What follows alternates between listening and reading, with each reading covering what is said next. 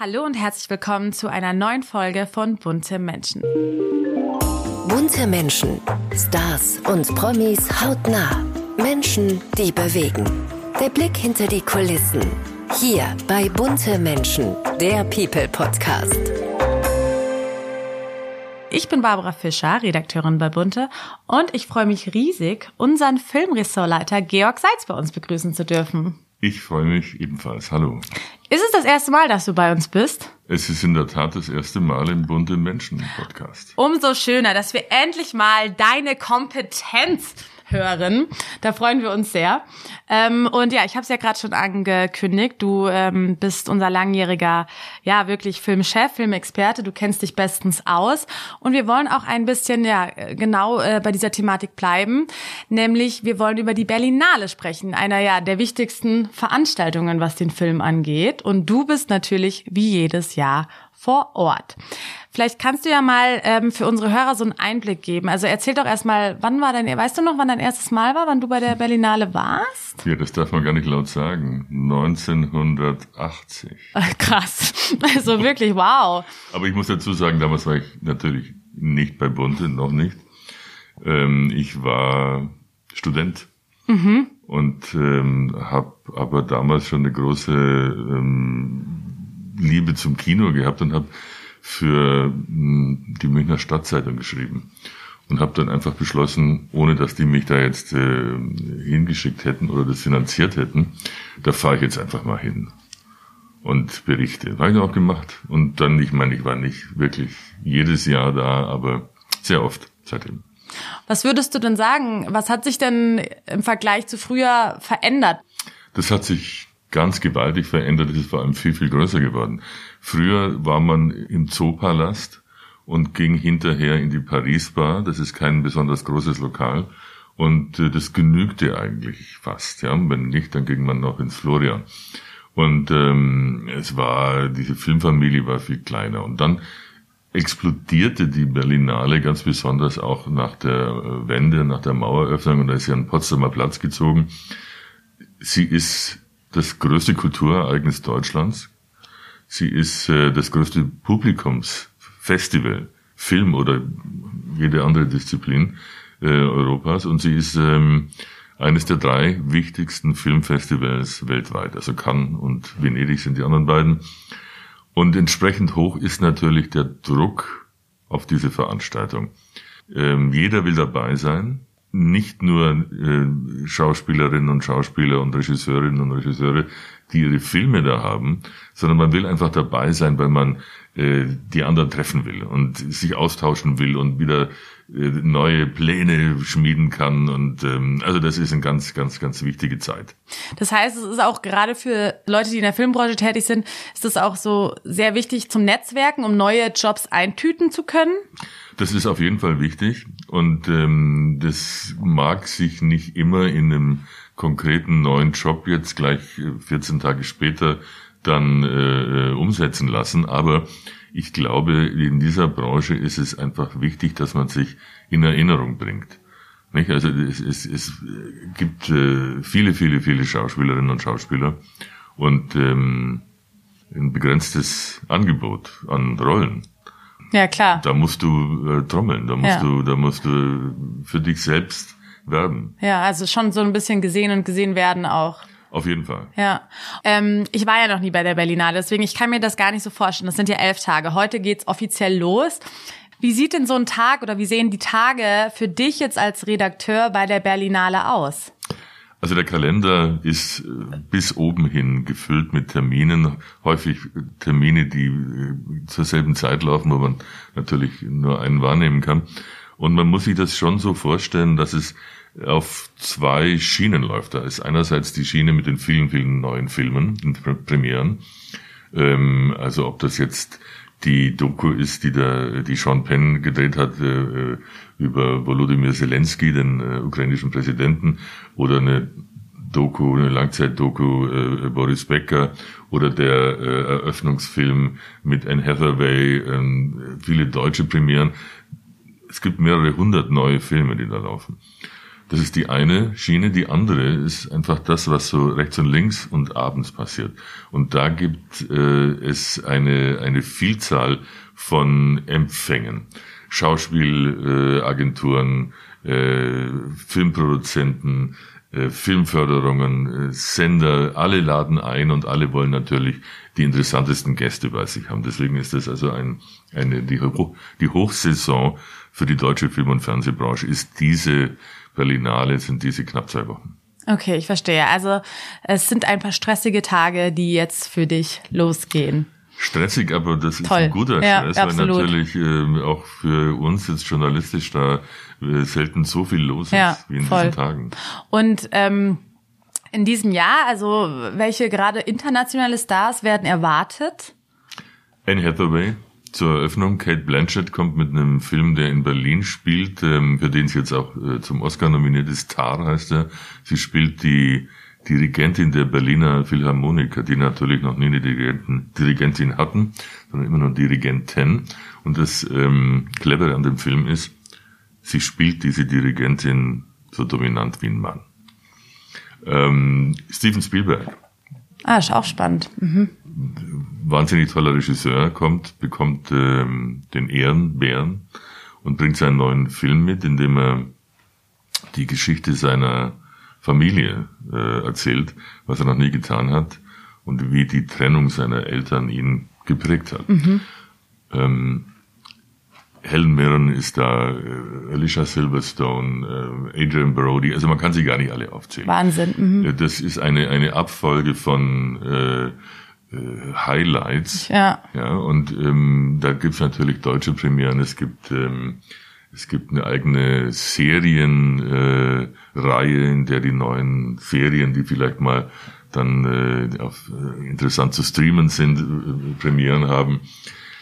Man kann gar nicht alles mitnehmen. Man muss sich ein paar Dinge rauspicken und äh, gucken, was ist das Interessanteste, wo sind die interessantesten Leute und das tun ja auch alle. Ja, spannend. Und wenn du jetzt so, also was würdest du sagen, was ist das Besondere an der Berlinale? Verglichen mit den äh, anderen beiden großen Mhm. Gerade wenn man Filmfestivals mit Cannes und so ist das vergleicht. Besondere, dass es einfach kalt ist da. es ist, deswegen kommen die Leute äh, nicht im äh, sommerlichen äh, Strandoutfit an, was sie natürlich da auch nicht tun, ähm, aber kommen alle im Mantel an und man, man äh, muss ständig raus und rein und äh, kommt dann von dem warmen Kino in, in der, auf den kalten Potsdamer Platz, aber das ist natürlich nur das Äußerliche. Das Besondere an der Berlinale ist, dass sie erstens mal anders als diese anderen großen Festivals ein Publikumsfestival ist. Also die Berliner stehen Schlange für die Kinovorführungen, die man auf anderen Festivals nicht besuchen kann. Hier kann man es. Und das wird auch fleißig wahrgenommen. Die Kinos sind voll. Und natürlich ist es äh, innerhalb dieser Riege der drei großen Festivals immer das mit dem der größten politischen Bedeutung. Also in diesem Jahr zum Beispiel, wie schon erwähnt, Sean Penn bringt seine Dokumentation über den äh, ukrainischen Präsidenten mit und gerade hat man erfahren, er hat seinen Besuch angekündigt. Krass. Zelensky kommt zu Berlinale. Wirklich? Ja, und da kann man natürlich ähm, sich einiges erwarten, was da an, an, an neuer ähm, politischer Bedeutung für dieses Festival Ja, da entsteht. Spannend. Auf jeden Fall.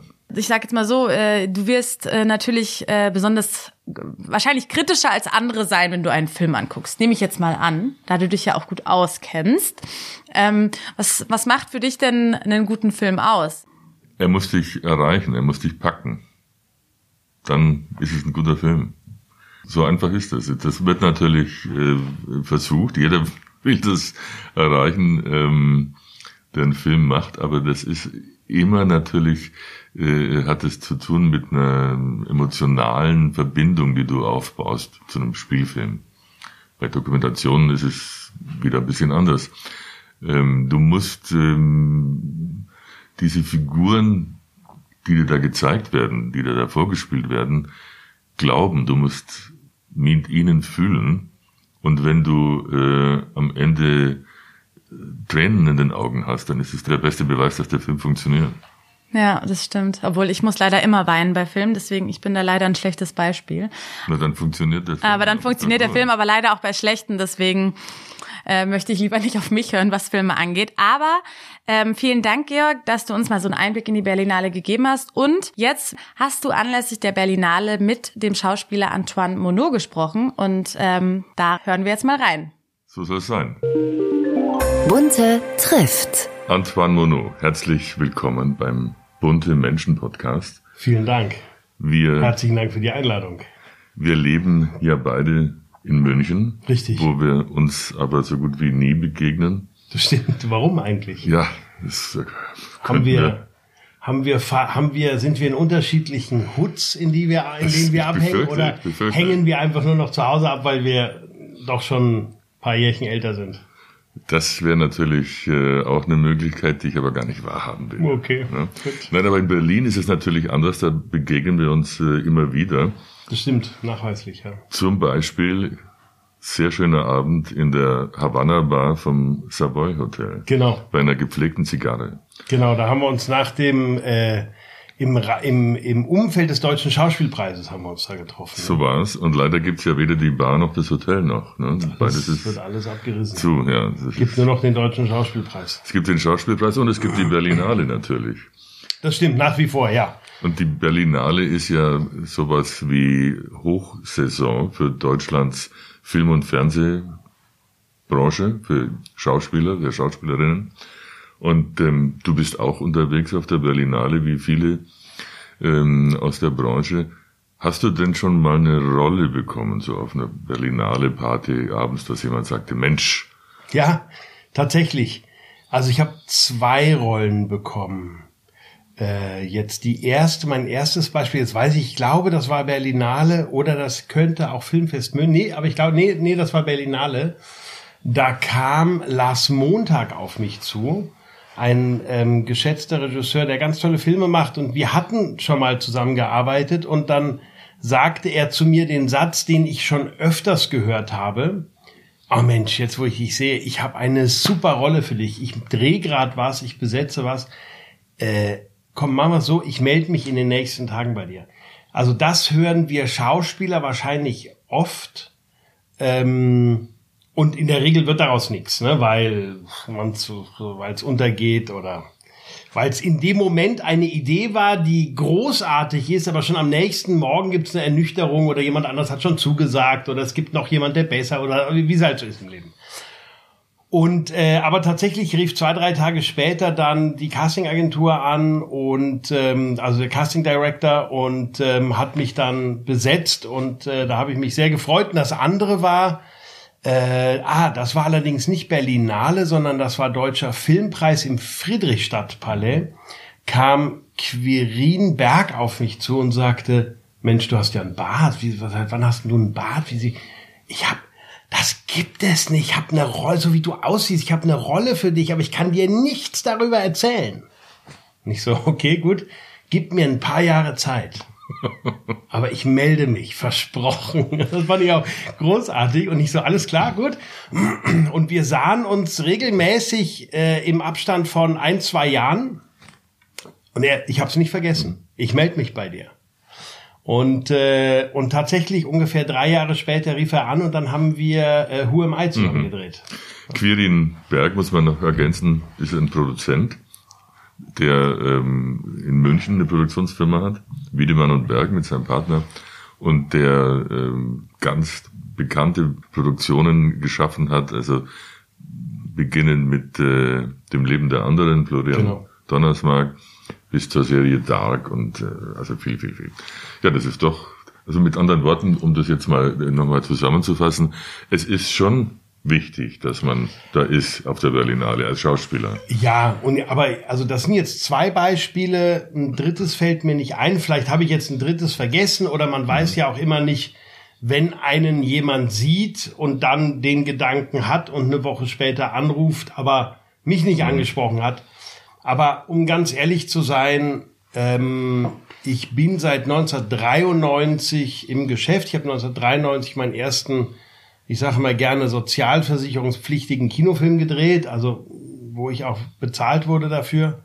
Jetzt haben wir 2023, also ich mache das jetzt seit 30 Jahren und vielleicht, also von wissentlich sind zwei Rollen dabei rumgekommen. Also ist jetzt auch nicht so, dass es vielleicht auch ein Missverständnis, was wir Schauspieler oft haben. Ah, ich gehe da jetzt hin und ich networke und mhm. ich treffe Leute und ich muss. Das ist sicher nicht dumm, aber es ich glaube nicht, dass es den Stellenwert hat, von dem man manchmal denkt, den, den es hm. haben könnte. Ich sehe inzwischen Berlinale Filmfest, München, Hofer Filmtage, Hamburg etc. so, dass ich sage, ich gehe dorthin und hab Spaß. Und ja. jetzt fahre ich mit meiner Frau Stefanie Sick. Mit Stefanie fahre ich dorthin und wir machen uns einfach ein schönes Wochenende und haben, und haben Freude und lassen es uns gut gehen und treffen Menschen, die wir mögen. So. Das ist natürlich auch ein äh, guter Plan. Aber ich glaube, dass es schon auch eine Rolle spielt, dass man einfach sich in Erinnerung bringt durch Anwesenheit. Absolut. Absolut. Also ich habe das jetzt auch gerade wieder gemacht. Ich glaube, dass Marketing für uns Schauspieler nicht unwichtig ist ähm, oder um nicht zu sagen sehr wichtig ist. Ich habe gerade zum Beispiel neue Fotos gemacht, neue Homepage gemacht. Die habe ich selber gebaut. Da habe ich total Spaß dran. Habe ein neues System entdeckt, ein, ein, eine neue Art, wie man Homepages bauen kann. Äh, Webflow heißt das, hat mich total fasziniert, weil es, ich komme so ein bisschen aus der Ecke und plötzlich eine ganz neue Art und Weise ist, wie man Homepages bauen kann. Mhm. Also ganz faszinierend ähm, und habe neue Fotos gemacht, habe Newsletter verschickt an die Casting-DirektorInnen, die ich kenne und ähm, habe mich so wieder präsentiert mit, mit dem neuen Material. Also auch wenn ich ähm, jetzt nicht mehr am Anfang stehe, ist es, glaube ich, ganz wichtig, da äh, zu schauen, dass man das alles selber macht und dass man ähm, ja, dass man up, up to date ist und neues Demoband. Wir müssen ja, ja Demobänder machen oder wir sollten Demobänder machen, weil wir in der Regel nach Demoband besetzt werden. Also dann muss man sich so vorstellen, ein Casting-Direktor in äh, schlägt erstmal so, ich sag mal, zehn Leute für eine Rolle vor. Und dann sagt der Regisseur, Regisseurin und Redakteurin sagt dann, okay, ja, von den zehn, ja, nimm mal die acht. So, und die acht werden, dann gibt es Zeitanfragen. Da klärt man erstmal, wer könnte denn überhaupt in dem Zeitraum. Und von den acht bleiben dann vielleicht vier übrig. Und von den vieren schaut man sich dann unter anderem das Demoband an oder macht ein E-Casting, was wir dann zu Hause aufnehmen und einschicken und so. Aber ich äh, mache das alles sehr gerne und ich glaube, dass das sehr, sehr wichtig ist, dass wir Marketing machen. Das machen ja viele Kolleginnen und Kollegen nicht äh, so äh, richtig fleißig und auch nicht so richtig gern, habe ich den Eindruck. Du hast da, wir haben mal drüber gesprochen vor Jahren, irgendwann bei dir den Schalter umgelegt und gesagt, jetzt fokussiere ich mich, jetzt mache ich aus mir eine Marke. Und da spielte, glaube ich, eine große Rolle der Technik. Ja, der Technik ist natürlich eine Figur, die wahnsinnig, äh, mir wahnsinnig äh, geholfen hat, in Deutschland bekannt zu werden. Ähm, und das war ein, muss ich wirklich so sagen, ein Riesenglück und auch eine Riesenfreude, diese Rolle spielen zu dürfen. Das hat mir wahnsinnig viel gebracht. Also für, für mehr als 100 Millionen Euro wird im Jahr von der Marke, von der Marke Saturn damals Fernsehwerbung etc. gebucht. Und das haben wir fast fünf Jahre gemacht. Und die haben ja richtig, ähm, die haben ja richtig Geld in die Hand genommen. Also das machen die immer, diese Handelsketten. Das haben die jetzt nicht wegen mir gemacht, sondern ja. so Handelsketten müssen raus zu den Leuten und damals war das zumindest so, dass das, ähm, wir waren immer der erste Spot 2015 Bundesligaspiel, der letzte Spot, bevor das Spiel wieder losging, im Break, der einzige Spot und so weiter. Also das hatte schon ein Punch, das war wahnsinnig. Und äh, das führte natürlich dann zum Beispiel, nehme ich jetzt mal an, zu deiner Festanstellung im Fall für zwei. Nein, Nein? das lief parallel. Ähm, ich bekam die Rolle im Fall für zwei und machte während der Drehpause, wir drehen immer in Blöcken, wir drehen zwei Folgen, die drehen wir zusammen, das nennen wir Block 1, dann haben wir eine Pause und dann drehen wir wieder zwei Folgen, nennen wir Block 2. Und in der Pause zwischen diesen beiden Blöcken war ähm, der Dreh zum, zur Saturn-Werbung. Und die Saturn-Werbung war total unglücklich, dass ich mir den Bart nicht rasieren konnte, weil die sich so einen Nerd vorgestellt hatten und damals in der Wahrnehmung hatten Nerds keine Bärte. Ähm, ich glaube auch, dass durch diese immense Präsenz mit Bart das auch mit dazu beigetragen hat, dass plötzlich so viel Bärte getragen wurden. Also ich glaube, das war, weil das einfach vier, fünf Jahre lang äh, immer präsent war. Ja, schau mich an. Ich meine, ich hatte Du hattest keinen Bart früher damals. keinen Bart. Wir kennen uns auch noch aus der Zeit, wo ich keinen Bart hatte, ja. Und jetzt? Ne?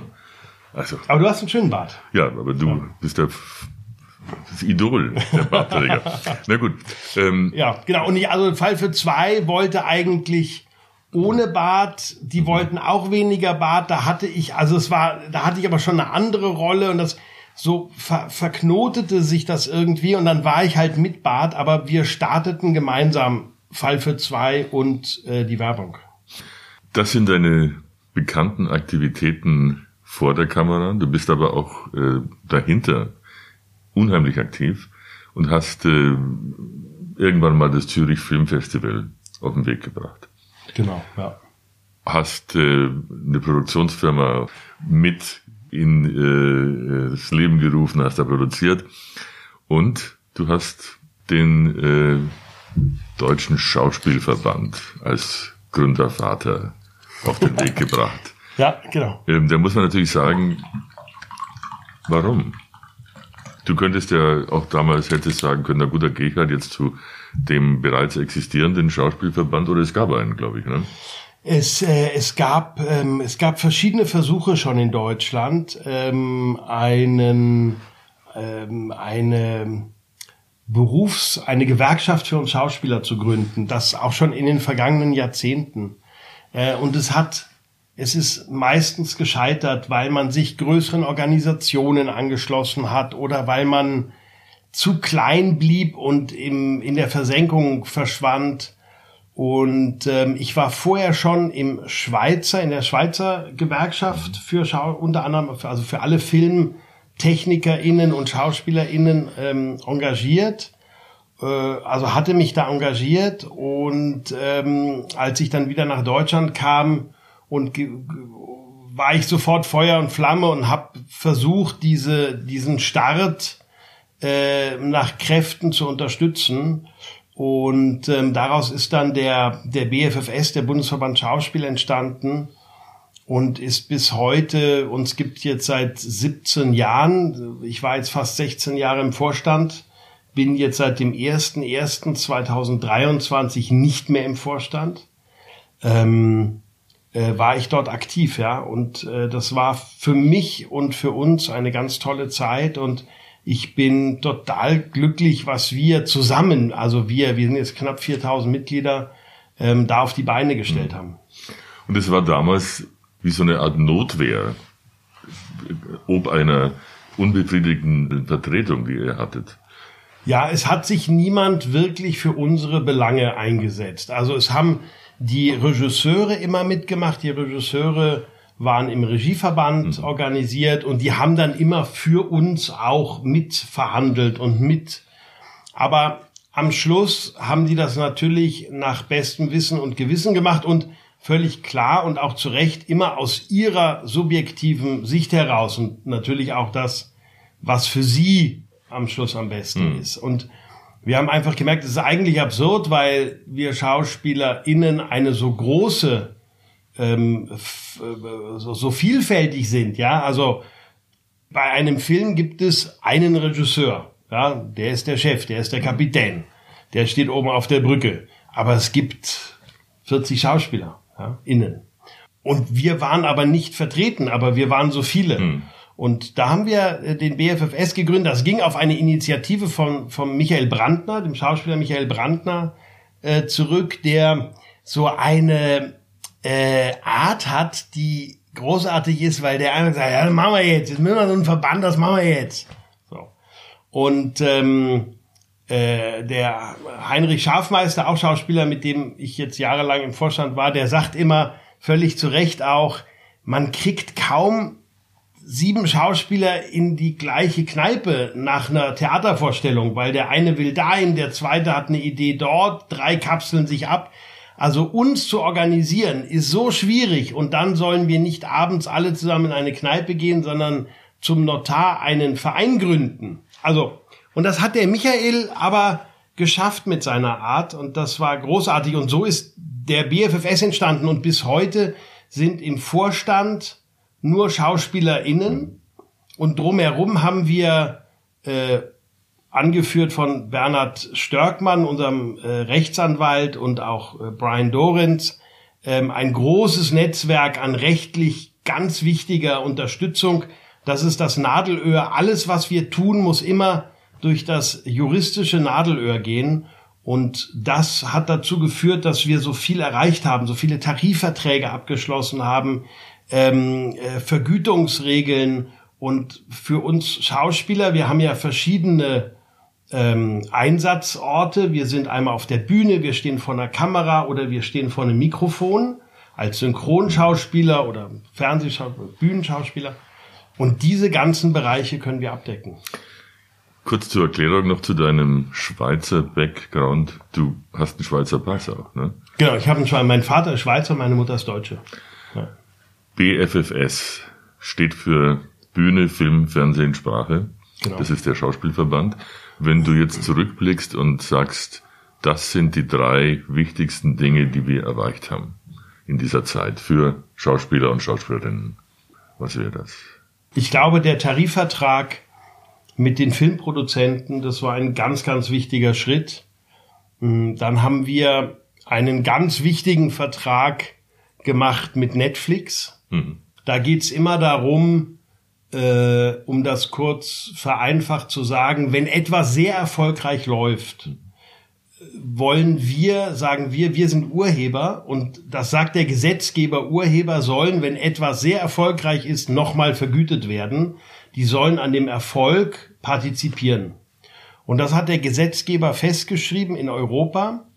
Und äh, das fand ich, das war für uns, fand ich das ganz toll, weil Netflix gesucht hat und gesagt hat, okay, wir wollen das in Europa umsetzen, wir wollen diese Richtlinie der EU umsetzen.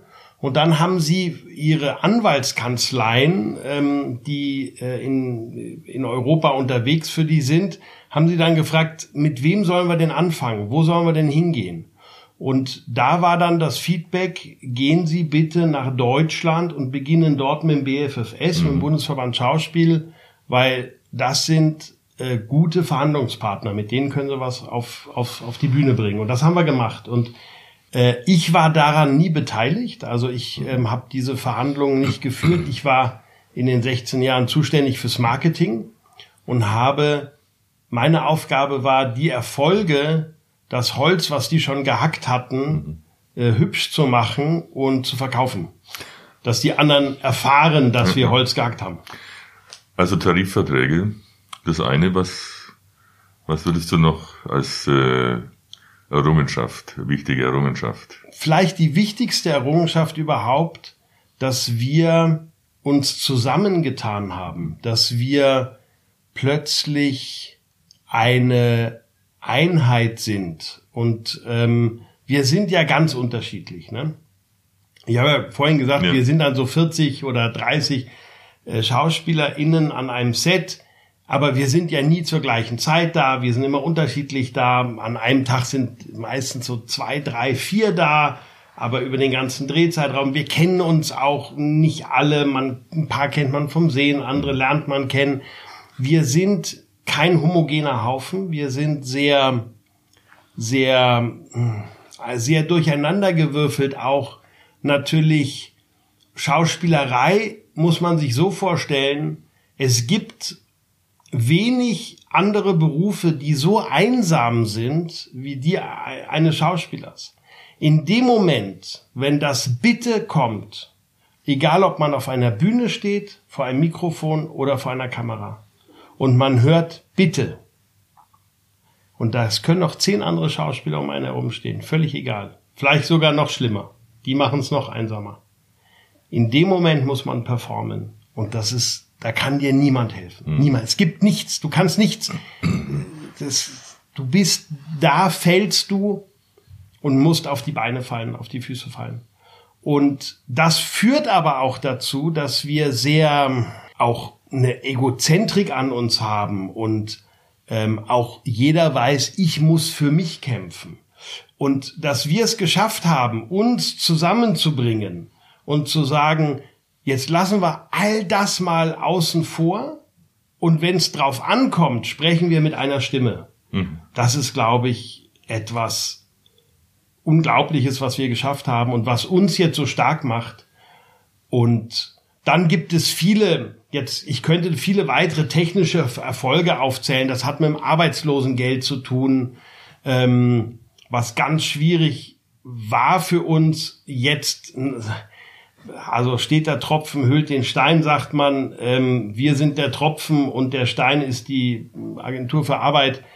Äh, also wir wollen sie nicht aushöhlen, aber wir wollen einen kleinen Pflock reinschlagen. Das ist uns jetzt schon mal gelungen über die letzten Jahre.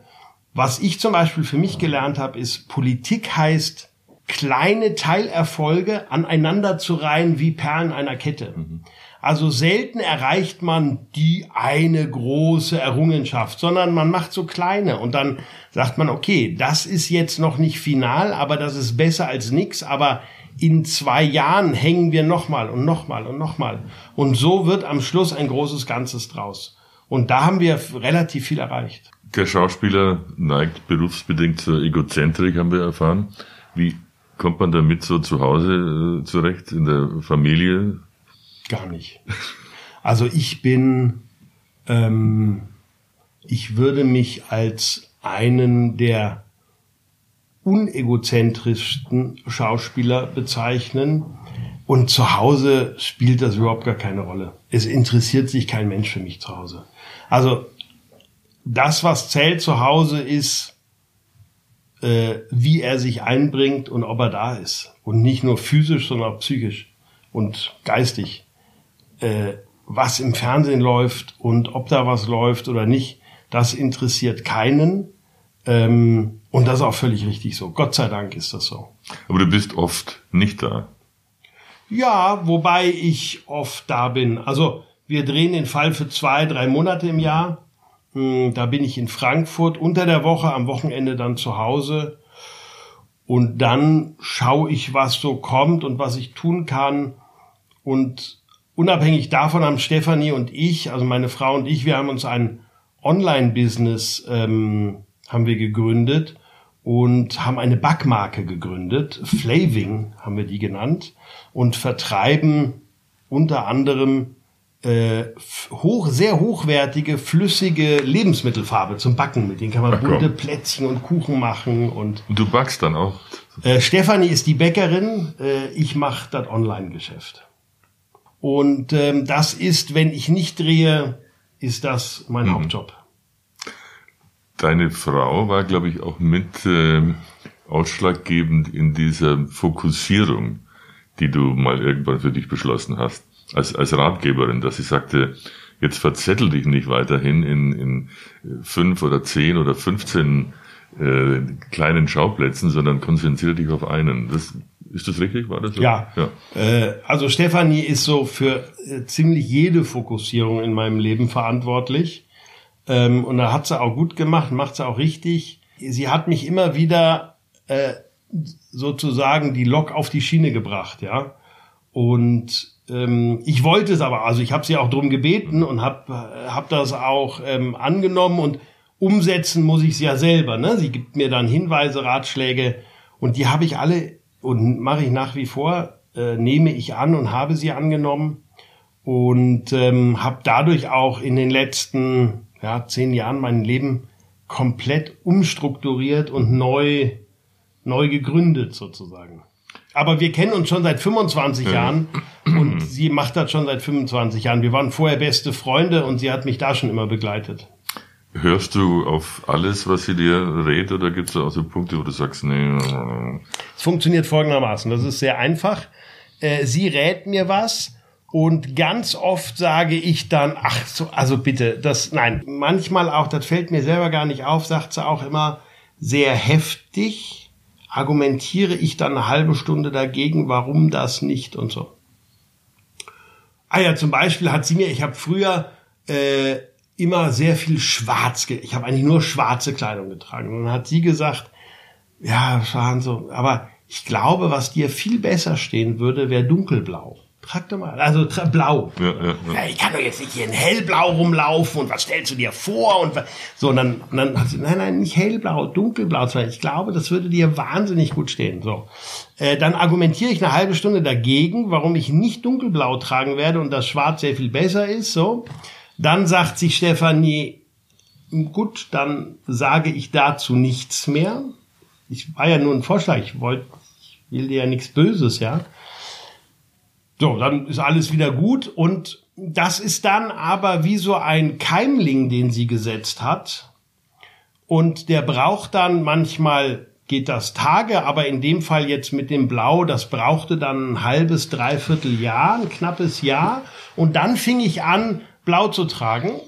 Habe Wie, aber wie heute auch. Also, wie heute auch, ich bin fast Ja. komplett in Blau, habe aber vergessen, dass das von ihr kam und erzähle ihr irgendwann, warum ich jetzt von Schwarz auf Blau gewechselt bin und dass das viel besser ist und belehre sie Ja. ein zweites Mal, ohne es zu wissen und erzähle ihr, warum jetzt Blau so toll ist. Und sie lächelt charmant dazu. Sie lächelt und sagt, ich weiß, das habe ich dir vor einem Dreivierteljahr gesagt. Und dann sage ich, was, wirklich?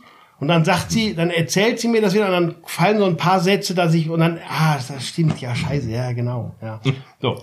Und dann sage ich immer, ja, siehste, ähm, Baby, das hat eben geholfen, dass du hast einen Keimling gesetzt, ja, das braucht manchmal eine Zeit.